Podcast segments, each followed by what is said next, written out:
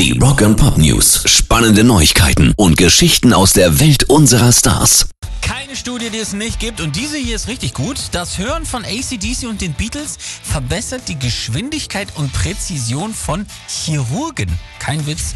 Die Studie der Uni Heidelberg ergab, dass Chirurgen ausgesprochen schnell und präzise agieren, wenn sie während des Eingriffs laut Hardrock hören. Bei harter Rockmusik war der positive Effekt besonders deutlich, heißt es da, wenn die Musik in hoher Lautstärke gespielt wurde. Es ist möglich, dass Musik mit hoher Rhythmik ein Tempo vorgibt, um die Geschwindigkeit der Leistung aufrechtzuerhalten und so die Aufgabenleistung zu verbessern. Heißt es in der Studie.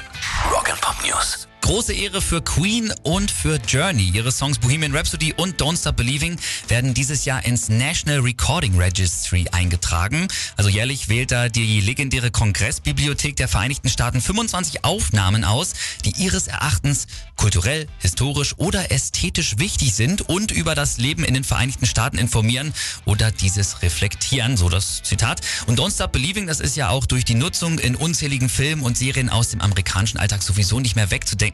Dass aber mit Bohemian Rhapsody ein britischer Song aufgenommen wurde, das ist schon absolut selten. Rock Pop News. Gibt es jetzt doch noch eine Eddie Van Halen Tribute Tour? Die Anzeichen verdichten sich immer mehr.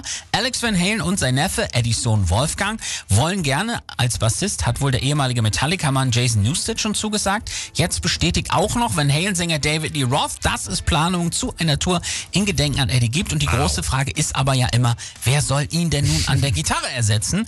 Und da das eben nur einer der größten und besten könnte, haben sie auch ganz weit oben angegriffen. Joe Satriani, der Mann, der Gitarrengöttern wie Kirk Hammett und Co. immer noch Unterricht gibt, der hat wohl jetzt auch zugesagt.